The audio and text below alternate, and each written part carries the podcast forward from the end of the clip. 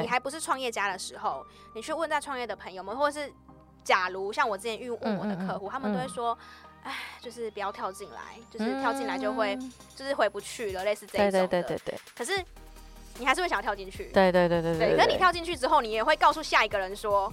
不要跳进来。对，你会有这种感觉吗？有有有，就是我创业之前呢，我就有前辈也一直跟我说，你不要创业，你不要轻易创业啦。他也没有叫我不要创业，他说你不要轻易创业。然后创业就是在害一个人。如果你你如果你很讨厌那个人，就叫他去创业，类似这样，就常超超常听到这样。可是那时候就抱持那种热情，你知道吗？就访我是记者，所以我访问很多创业家，然后每一年看他们从五十人、八十人、一百人，然后就觉得羡慕，对我非常羡慕。然后我不想要只是一个访问。他的人，对对对，所以就很向往创创业的生活。然后真的真的跳出来的时候，人家说要创业的时候，也会觉得说，哎，先想清楚，你先想清楚创业到底会发生什么事情，这样就是我觉得都是不一样的心境啦。那我现在也觉得另一个好处就是，以前我很向往的创业家们，现在都会变成是同行。这是一个我觉得很特别的地方，关系上的变化，而且这不是我从我嘴里讲出来。以前我很敬仰一个创业家，我常常缠着他问问题，然后真的创业之后呢，他就会说啊，毕竟我们现在也是同行了嘛。然后他说哇，他有被认可，你知道吗？虽然规模很小，但是就觉得哇，我被认可，就是觉得还蛮开心的。对，可是真的太累了，这个是用真的辛苦换来的，对对对，写累死，写累死，没错。欢迎来到业务人生教我的是，我是频道的主持人乌玛，同时也是 COGI c o g 职场女装的创办人。在这个频道里呢，会和你聊聊我十年以来的业务经验谈，有时候也会邀请到业务朋友或创业家们来我们的节目，跟我们分享他人生的故事哦。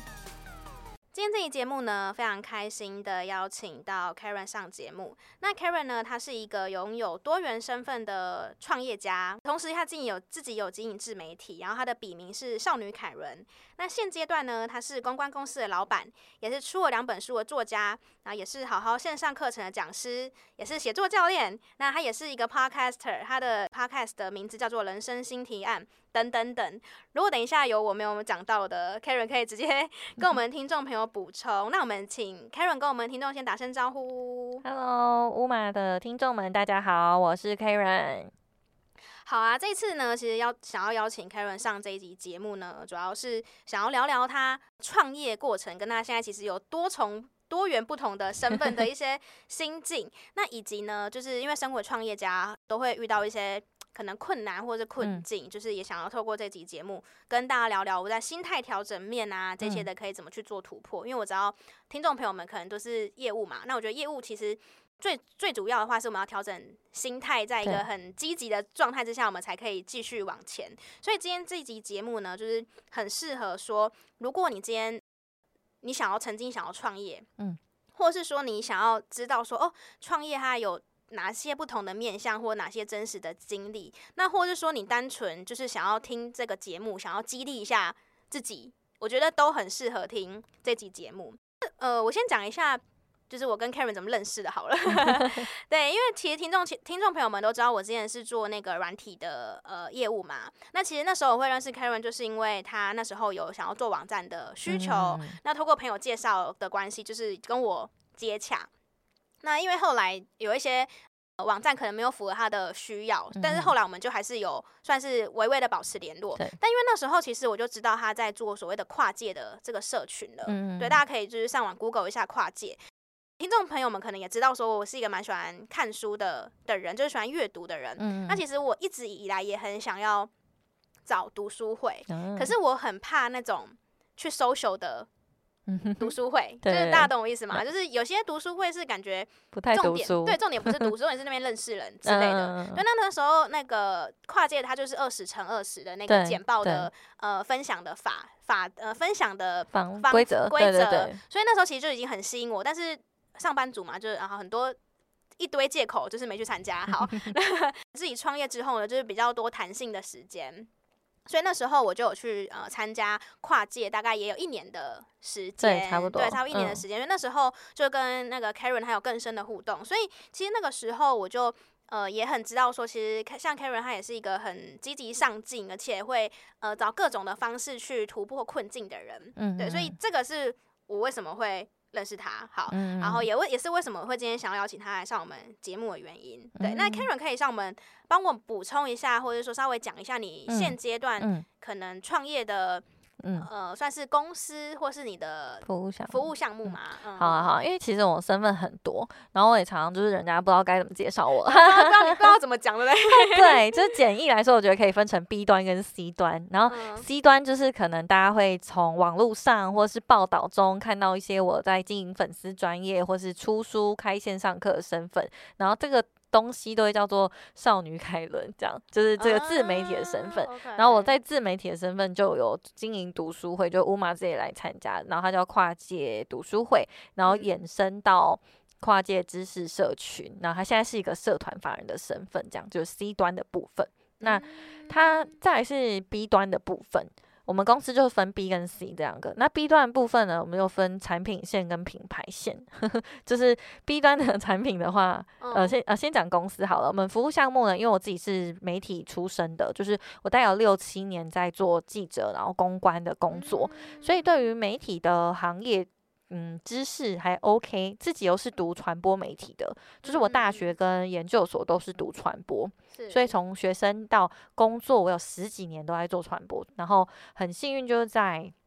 工作期间有认识人脉，然后有客户有需求，说，哎，能不能帮忙发新闻稿啊？类似这样，所以我后来建立的现在这个体系的服务，就包含了新闻联播的服务，然后议题设定、新闻稿撰写，然后再是议题的设定、联系媒体、做那种记者参叙，然后记者会。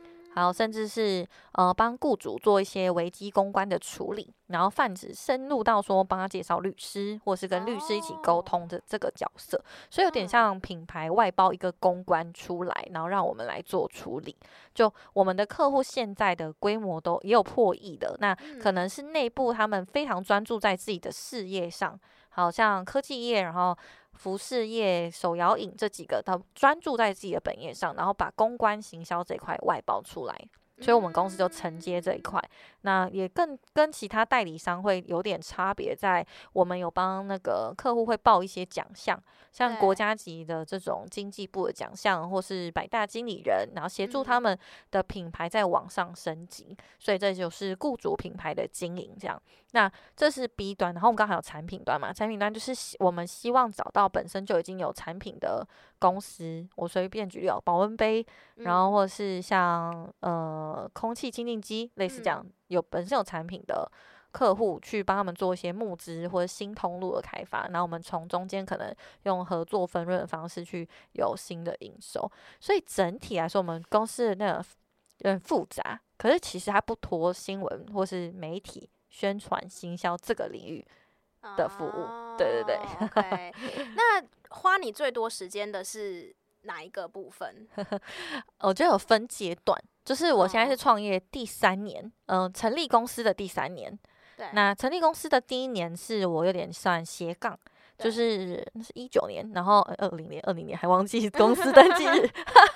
二零年登记公司，可是要登记公司是因为我接案接了十几年，然后客户越来越多，然后想要开发票，对对对，客户要开发票，所以我们公司就为了开发票而成立了。所以我们公司名称也很奇怪，就我们公司知道我的笔名就叫少女凯伦有限公司这样，所以他初期目的非常单纯，就是为了开发票，所以哎懒得想公司名，就想说先用我的笔名好了，我不太想要再 rebranding 一次，很烦。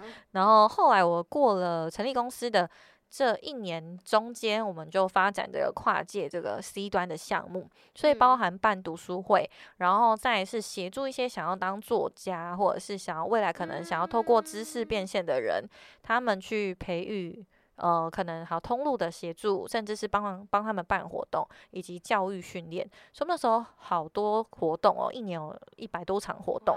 对，就是声音训练也好，或是简报啊、口条啊，然后办一些活动，让他们上台发挥影响力，这样子，就是其中一个部分。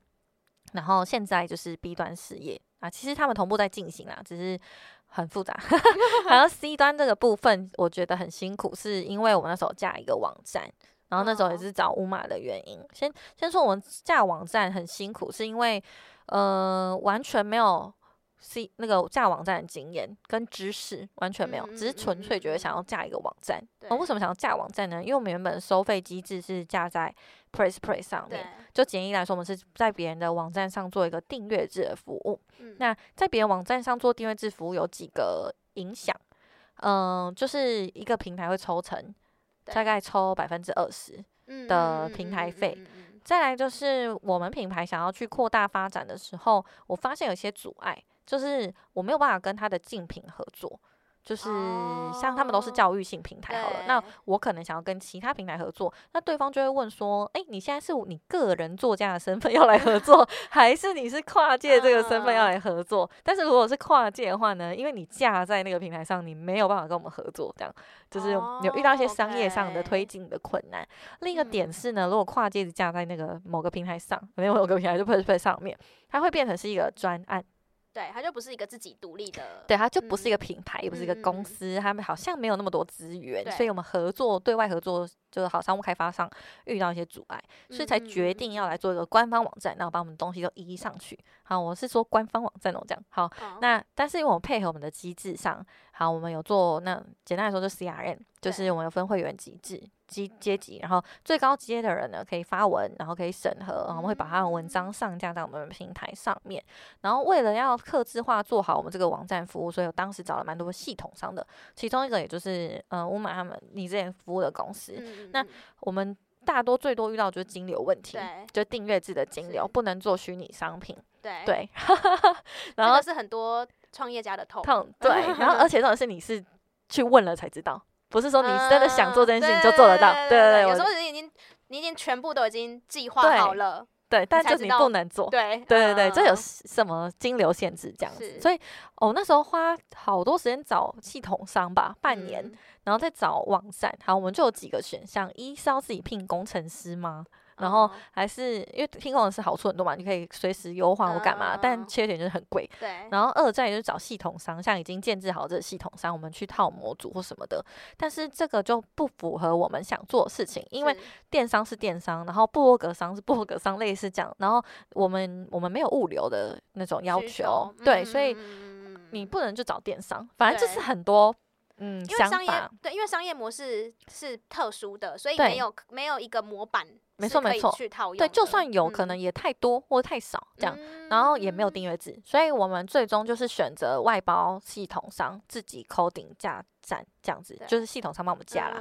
那他们是有外包产品经理这样子，可是呢，重点最难就来了，就是我们公司没有产品经理或是专案对接，就我本人，所以 就是我要去对那个什么 Wireframe 啊，然后呃 UI UX 使用者用户体验啊，那我觉得我有点运气不好，是我遇到比较菜鸟的产品经理。他连税务的一些基础知识都不知道，我还要教他。可是名字我外包上，你知道吗？那很贵。然后，呃，在他基础不不太了解的状况下，我们去 order 需求的时候，他可能就没有办法帮我想得很周全。那当然也是有问题，因为我不知道网站 order 事情要 order 很精确。举例来说，像我完全不知道说，我最震惊的就是呢，那个忘记密码这个按钮啊，会收到你呃使用者按一下忘记密码会收到一封信嘛，就是提醒你说你要去哪里，怎样。呃，怎么恢复密码或者重设？嗯、这个内容，这个信件内容，这样要自己写，你懂我意思吗？就是哦，说 OK，这个内容它是空白的，嗯、你要把它写说：“亲、嗯、爱的用户，你好，那个忘记密码，请你依照以下流程巴拉巴拉的。”哎，没有版模式，我要自己写。当他叫我提供这个内容的时候，我真的惊讶到不行，然后就觉得我真的是太想太想太多，为什么要去架一个？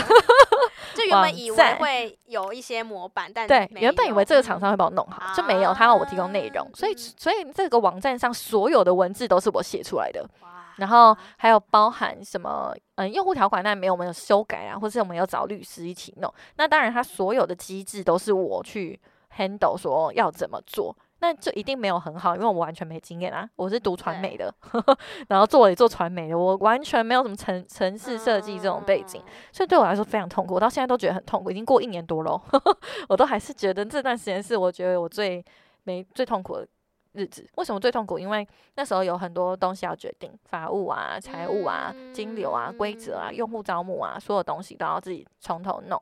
然后我其实是一个没有那么有主见的人，我说就是我觉得说，哎，没关系，可以 work 就好了。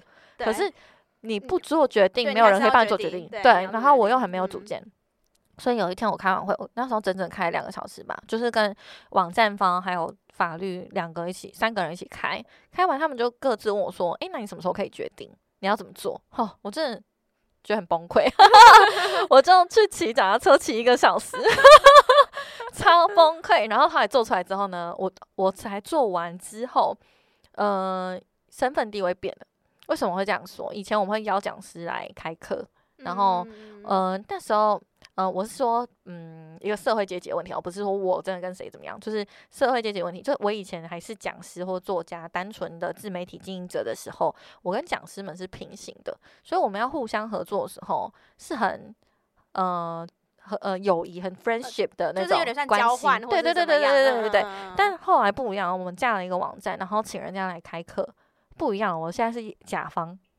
他是乙方，所以我觉得那个关系不是我的原因，是我心态都一样，但是我会觉得有一些讲师他在意这个身份的改变，所以我们去邀讲师的时候变得有一点点困难，或是合作机制上有一点转变，所以就是也是一个我觉得商业上的考量。好，那另一个点是我原本是说我想做官方网站嘛，对，那因为我们的会员，因为我们的会员他有一个机制，就是他可以发文。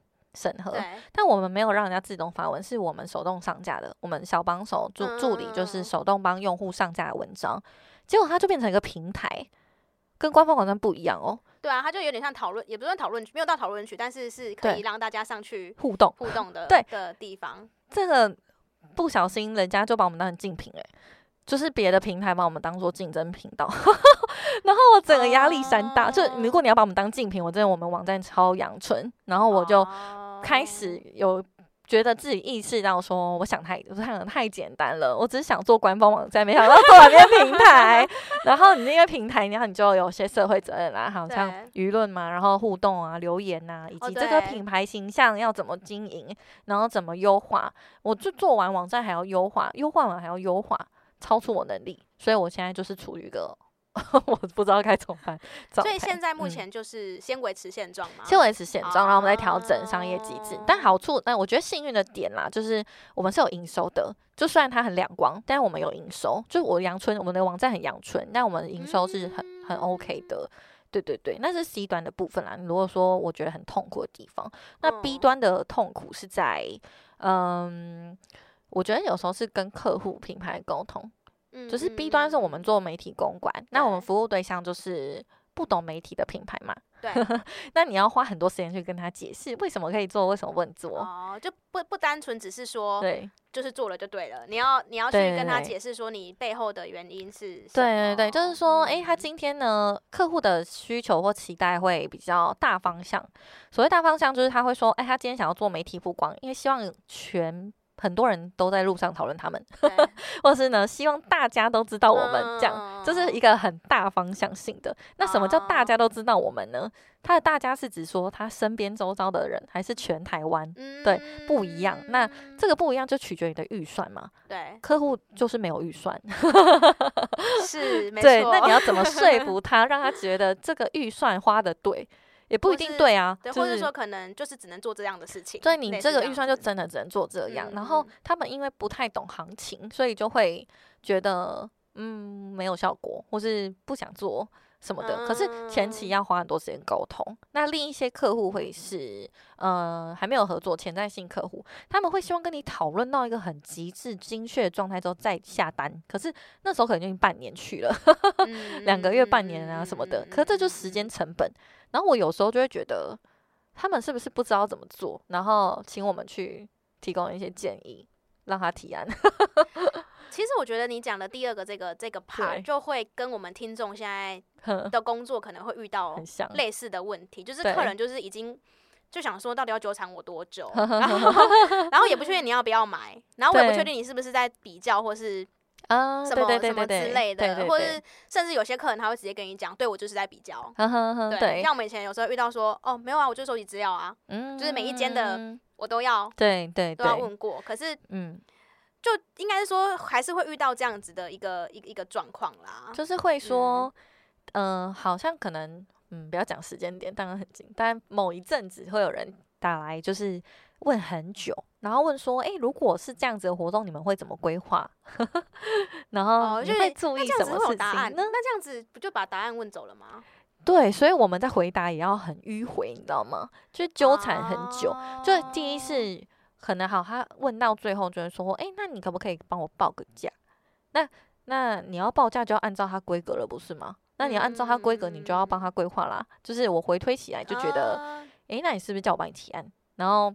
如果提案过了你，你你你会有拿到钱，那我们分的当然就比较少嘛。对对对对，就一个产业机制。嗯、那如果我今天帮你提案没过，那我是花我的时间呢。然后他又只要去提案就好，所以我后来有点理清这种，嗯，这叫什么什么关系忘记了，就是这是一种不是那么好的事情，所以我们在提案上、嗯、比稿的，的比比稿，对对对，嗯、那。我不想要做白工嘛，所以我们提案就就想说，那我提案也给你一个报价好了。就如果你真的要我规划的话，对啊。所以现那现阶段会遇到这样的事情吗？还是会？会啊，但我就变成我们的回答上很也是模棱两可的，就是你会挑客户，我会挑客户。对，嗯，呃，我们我们现在的客户啊，我们 B 端比较特别，我们没有网站。然后也没有任何人可以联系到我们的那种公开资讯，就只有客户的客户、朋友的朋友可以联系到我们这一块的服务，所以它就变得有点神秘。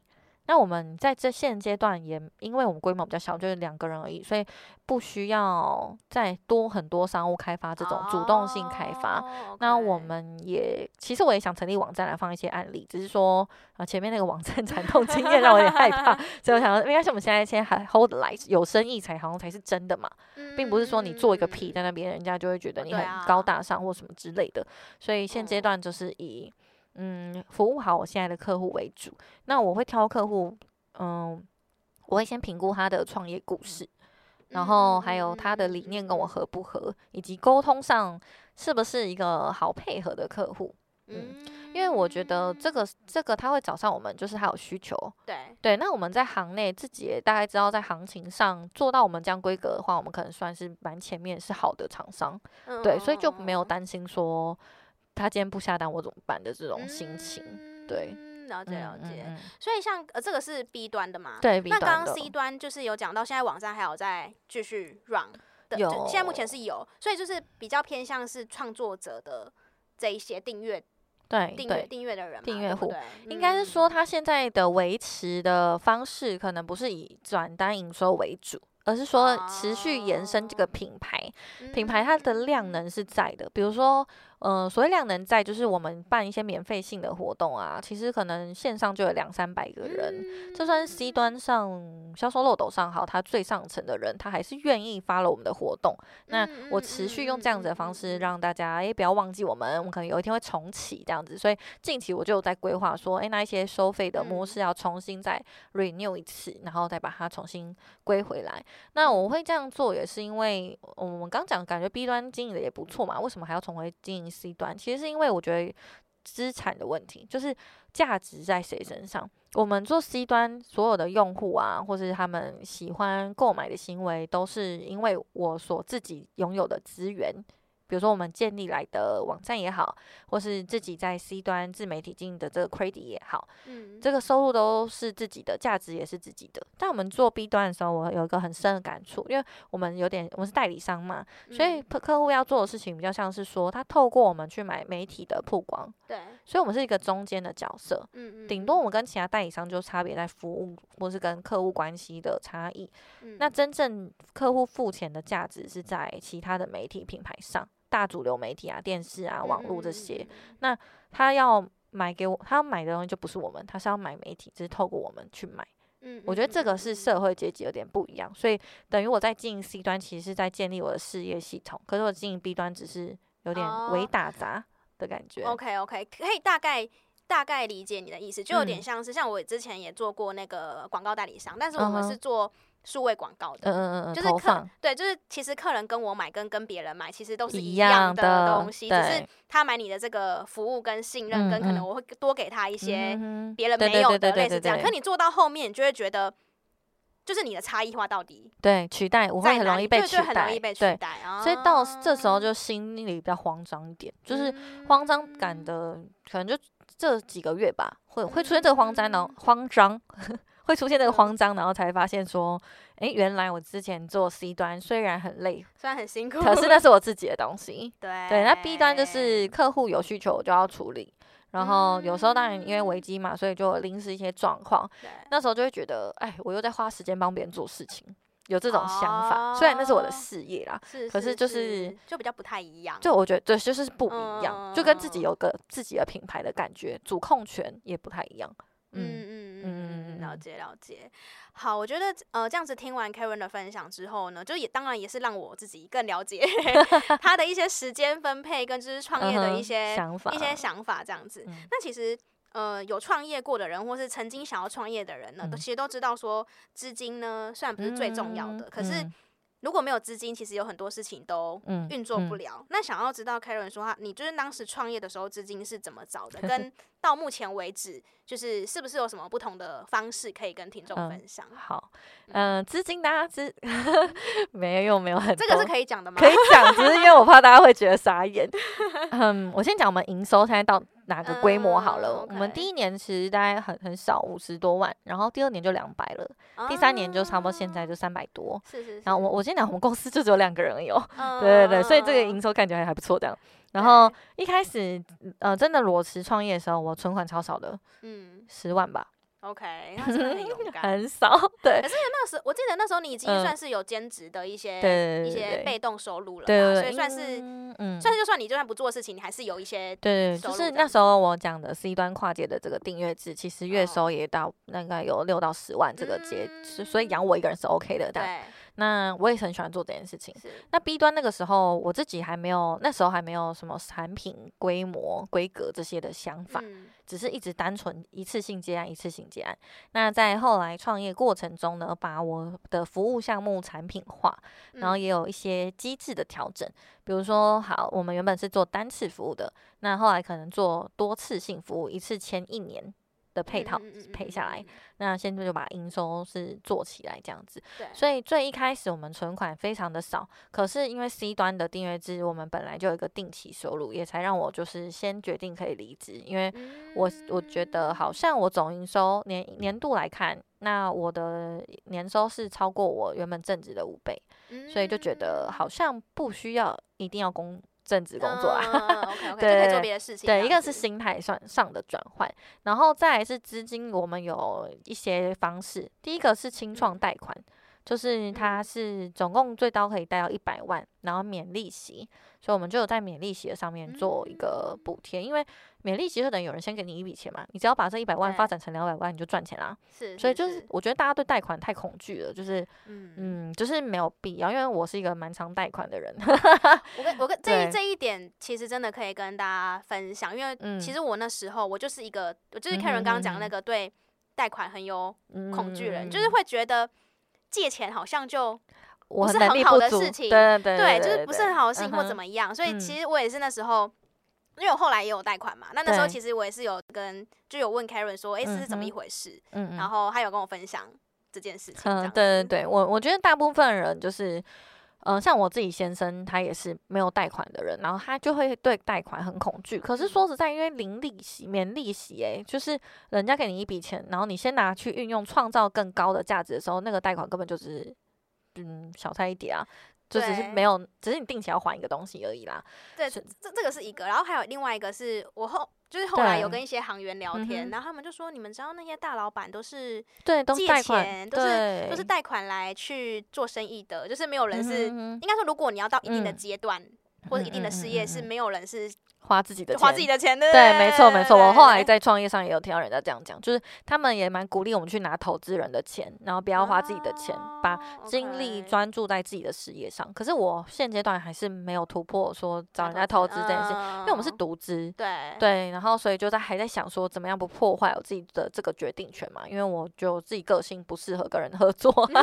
对，然后第二个资金来源是台北市的奖励补助，就是 CT。嗯那这个奖励补助是有分阶段性的，第一阶段就是创业补助，那它就是给呃初创业者成立一年内的公司可以提出申请，然后补助通过的话，最高会补助一百万。那我们还蛮幸运的，有通过，然后补助，对，很少人可以拿到嘛，大概是三成左右，三十 percent 的申请率。那我觉得相较幸运，是因为我们就是写作起家的嘛，我们很会写企划书啦，然后刚好也蛮会提案的，所以就好就过了这样子。那当然也是因为这个我们提的项目，就是刚刚说的那个跨界这个项目，有点教育性质，是，有有创作者责任这些，对对对，有知识经济、知识产业的提升，然后再是教育性质偏多，所以也是政府端会想要投资的项目，对，所以就还蛮幸运的。然后这就两个资金来源，然后再来就是我们做商业机制的调整，就是订阅制它的呃好费用的调幅涨价这样，然后再来是嗯成本的降低。成本降低可以想成是因为我们之前会请讲师来教课，单次单次单次的这样子请，可是老师他呃名师的那个时薪都比较高，对，有些可能就反正破万吧。那我有中间有段时间入不敷出，所以就在想要怎么样去降低讲师费或是一些行政的这种支出，嗯、然后就找了线上其他的课程平台，然后去。嗯嗯，有点像买他们服务吧。那那这个成本就直接降下来了，oh, 就会变成固定成本。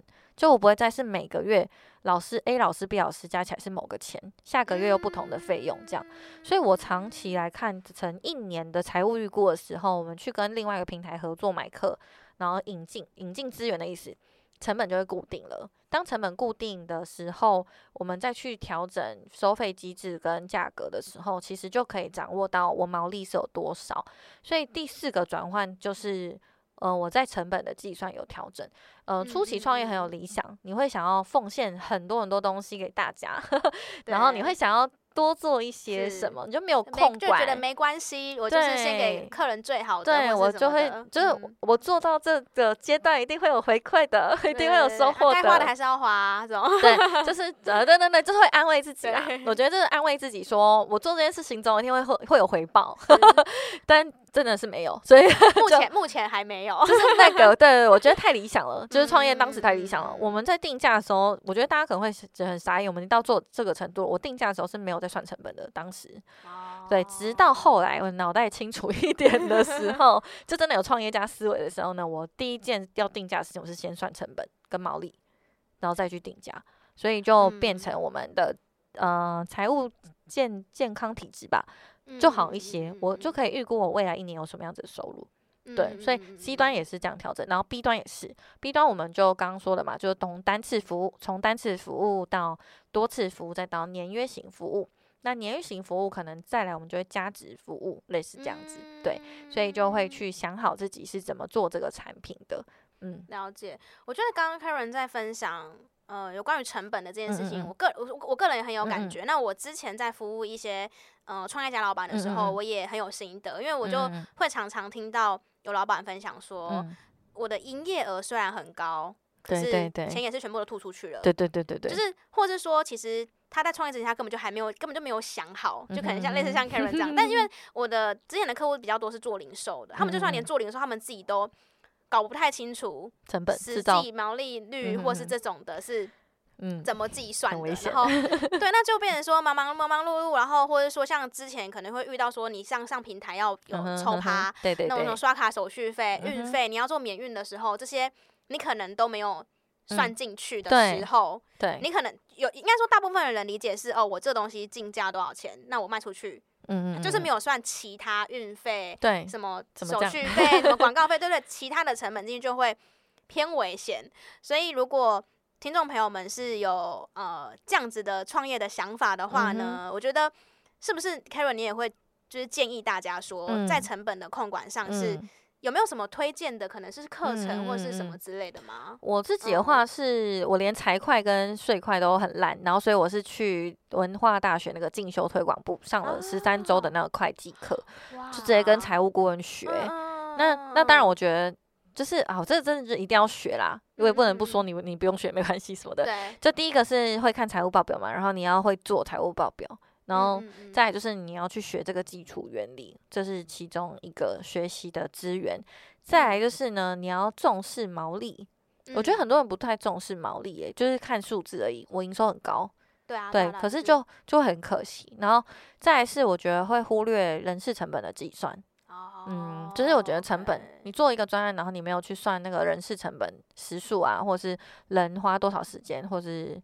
加班费类似这种，我觉得很多人初创业者一定会忽略这个，你就会觉得人事成本是别的，你就觉得人事成本是年度大的，应该不是现在要考虑进去的。对对对对，然后因为人事成本有分很多种，你外包也是一种，然后呃正职也是一种，正职的人事成本除了薪资有劳健保，还有劳退要算，这个其实这都是别的问题。也是我自己开公司之后，嗯，发现啊，原来还有这些钱哦，对，真的很多哎，然后所以就会觉得。嗯、呃，就是在这种预估下，我觉得要算好。那再来就是你要提高你的产品竞争力，对，哦、就是像我们的定价也会可能每年调整一下、哦、B 端的服务，所以它其实涨幅就会可能每年十趴十五趴这样往上涨。嗯然后往上涨的同时，你又会引进新的资源。好，比如说我们公司之前没有做数据分析，那现在可能这两年会有数，这一年吧，就已经有数据分析的服务。那同时你就可以提高这个自己的品牌价值，就累积资源。而且因为我们其实最一开始很简单，只做什么新闻稿写作，很简单，然后就是然后就没有什么价值啊，所以你可能就只能做到什么一千两千块这样子。现在就不是，现在就是。十万十万这样子，嗯、对对对对，所以就开源跟节流吧，就分两种。然后节流你就要看人事成本，嗯、然后再来是定价把它拉高，拉高你可能会担心没有用户或是什么没有客源，对那我觉得就是要换下一批客源的时候了。对，或是你可能要想办法创造你的产品的价值对对对，然后一小价竞争，没错没错，然后你还要累积人脉，我觉得蛮重要，就是换一个方式做生意。因为嗯、呃，我最近有参加商会。可能大家以前对商会就会有点嗯刻板印象吧，不一定很好还是什么之类的。嗯、但呃，刚我觉得我蛮幸运的，我们的商会还算正常，呵 呵蛮健康的，蛮健康.然后各自都有专业，所以透过这些以前不会经营到呃以前不会接触到的商务人士或者其他的创业家，然后让他们带着你一起去做事业，就团体战的概念。对，嗯，嗯，OK OK。所以如果呃听众朋友们就听到这边的话，嗯、你有想要。就是创业的话呢，就是我自己也是觉得像是成本啊这些的很重要，所以如果你们不知道学什么的话，你们就可以先去把这些事情先 先学起来，这样对，这样你之后的话其实就会派得上用场。嗯。嗯，那聊到这边呢、啊，想也想要就是问 Karen 说，嗯、有没有什么事情是你创业之后呢，觉得早知道我就怎么样怎么样，嗯、或早知道我就做什么事情是可以让你现在的路可能少少弯一点。类似这样子的，其实这个我觉得我可以讲比较哲学一点想法，就是以前我都会觉得，嗯，像你创业，然后时间很弹性啊，或干嘛之类的嘛，然后就做自己想做的事情，这样是很开心的事。但是呢，我觉得现在有个想法，我也是听别人就是陆续这样一直刺激分享的，哦就是呢，修身齐家治国这几个，哈哈，从我嘴巴里讲出来超级白，就是因为修身齐家在治国是有点像是，嗯，因为我结婚了。所以呢，我先照顾好自己，照顾好家庭，再去讲事业，可能才是正确的路径。哦，对。可是我我觉得，其实我蛮忽略 家庭这件事情。对，所以家庭这并不是说什么你要找到一个好对象这种，是，因为我已经结婚了，所以比较像是说我跟我先生有没有什么共识，然后我们在我的事业或者我们的事业上面要怎么样去发展，然后是先实际一点好，先买房还是先创业？这两件事，你就会。我们刚刚才在聊说，对，我就说我身边很多上班族的朋友都已经，嗯嗯嗯嗯买了房子，然后我就是把那笔钱，对，拿来做现在的事业。我我觉得我也是，就是我 现我其实可以，好像如果我把这些钱存下来买房，其实是可以买的，早就可以买了。但是我就是花在事业建立上。然后最近就有一个感触，就是呢。嗯，我先照顾好我自己本身，因为好，我先讲创业，我们超级常会忽略自己的状况、身心状况，嗯、然后开心不开心这件事情，因为你会全力想要去，呃，学商业模式，对对对，然后经营，打开资源，然后你就会觉得自己好厉害。但是你回头过来的时候，你有时候会忽略自己的身体健康啦、心理健康啊也好，然后就会反过来，你就会错了。就是所以我现在诶发现就是。古人说修身齐家治国是很正确的，嗯哼，成家立业，嗯，对对，成家再立业，对对对对，这个是以前你根本就不会 care 说什么成家立业，什么老古板，现在没有哎，你就是到一个这个看展的时候，你就觉得现在真的是成家立业，然后成家不是只有结婚这件事情，就是真的有房子，就是有土私有财，你知道吗？我以前很很笨哦，就是因为我对产房产也是很不了解，我不知道买房子有买土地哎。就是你买的房子是有买土地权的，像有些房子会说你只有地上权什么的，然后然后就不知道那什么意思，然后到后来我才知道，原来你买房是拥有那一块土地的资格，所以贵的不是房子是土地，哦对，所以我才哦，我才原来是这样啊。当我去理解这个逻辑它的时候，我就会觉得，哎，那买房蛮重要的，因为土地真的会涨价，是，对，但你来不及了。对，所以就是没关系，可能也不晚，先取暖一下。对对对，可能也不会太晚啦。但就是以后有机会，以后有机会。对对对，反正你在做这件事情，你就会觉得啊，你在这边那么辛苦。然后最近很多 YouTuber 都有买房嘛，然后就会有有点羡慕这样子。对，所以现在现在的想法就是我先买房。哦，了解。我觉得呃，因为我也是近期，我也是忘记看到什么，然后也是在讲就是成家立业这件事情。对。然后包含以前我的家人也有跟我。提过，然后到我现，但那我觉得那个时候我听到这个讲法，我觉得还蛮好的。他的意思是说，如果你已经有呃，假如说成家好了，那等于是说，其实你感情是稳定的，嗯，那你再去冲事业，其实你就不太需要去烦恼，嗯，感情的，对对对对，是没错没错，对，因为有些人是现在两件事情同时进行，那老实说，你光你的事业就已经快要烦到不行了，你还要去烦你可能你的对象怎样，或是。可能没对象或是什么之类的，那就是会更嗯更烦恼。对对对对，我觉得某个层面也是蛮有道理的。没错没错。好哦，那呃最后的话呢，毕竟我们今天这个节目呢，呃也是希望说可以激励一下大家。所以嗯虽然说我们刚刚有聊到一些呃比较真实的部分，对，但想说就是 Karen 是不是也可以给一些想要在新创领域或者想要创业的朋友一些可能。呃，鼓励或是勉励的话都可以。嗯嗯、好，因为我觉得创业是一个人生成长的方式。嗯，对，因为我是一个蛮追求成长，然后透过成长去觉得自己很不错的一个人，就是用学习来肯定自己的一个人。嗯、那创业它是会在你比起你任何时候都还要具备成长动力的一个。方法是只是有点激烈，就他学习学学习曲线不是什么斜率哦，是垂直。我觉得，是，就你的成长真的是会一直突破你原本的思维，然后再突破你的可能本身处在的阶级阶段，然后一直往上升。所以创业它是一个虽然很痛苦，但是会对你人生长远很有帮助的一个方式。那当然你要真的对你人生产生质变也好，或是嗯、呃、那种化学效应。摆脱你什么很烂的这种状态，你一定要真的去学习。我刚刚讲，我们刚刚讲财务、商务，还有开发人脉、产业知识这些，虽然很辛苦，但是只要你一直优化自己，把自己迭代升级的话，其实，嗯，你的人生会变得很不一样。嗯，嗯对，你还不是创业家的时候，你去问在创业的朋友们，或者是假如像我之前遇问我的客户，嗯嗯嗯，他们都会说。哎，就是不要跳进来，就是跳进来就会，嗯、就是回不去了，类似这一种的。对对对对对。可是你还是会想要跳进去。对对对对对。对，可是你跳进去之后，你也会告诉下一个人说。不要跳进来。嗯、对，你你会有这种感觉吗？有有有，就是我创业之前呢，我就有前辈也一直跟我说，你不要创业，你不要轻易创业啦。嗯、他也没有叫我不要创业，他说你不要轻易创业，然后创业就是在害一个人。如果你、嗯、你如果你很讨厌那个人，就叫他去创业，类似这样，就常超超常听到这样。可是那时候就抱持那种热情，你知道吗？就访我是记者，所以我访问很多创业家，嗯、然后每一年看他们从五十人、八十人、一百人，然后就觉得羡慕，对我非常羡慕。然后我不想要只是一个访问他的人。对对对，所以就很向往创创业的生活。然后真的真的跳出来的时候，人家说要创业的时候，也会觉得说，哎，先想清楚，你先想清楚创业到底会发生什么事情这样。嗯、然后所以就是我觉得都是不一样的心境啦。嗯、那我现在也觉得另一个好处就是，以前我很向往的创业家们，现在都会变成是同行。这是一个我觉得很特别的地方，啊、关系上的变化，嗯、而且这不是我从我嘴里讲出来。以前我很敬仰一个创业家，我超常缠着他问问题，然后真的创业之后呢，他就会说啊，毕竟我们现在也是同行了嘛。然后他说、啊、哇，他有被认可，你知道吗？虽然规模很小，但是就觉得哇，我被认可，嗯、就是觉得还蛮开心的。对，可是真的太累了，这个是用真的辛苦换来的，对对对，血泪史，血泪史，没错。好啊，好啊，今天真的很开心，可以邀请到 Karen 上我们的节目。这边有没有什么事情是特别想要跟我们听众，可能不管是工商也好，或是你最近有什么新的新的计划想要跟大家分享的？嗯、好，嗯、呃，那如果听众朋友想要来找我，或者想要找到我的一些资讯的话呢，嗯、你可以搜寻我的自媒体，在 IG 上或是 Facebook 就找少女凯伦，就是那个少女。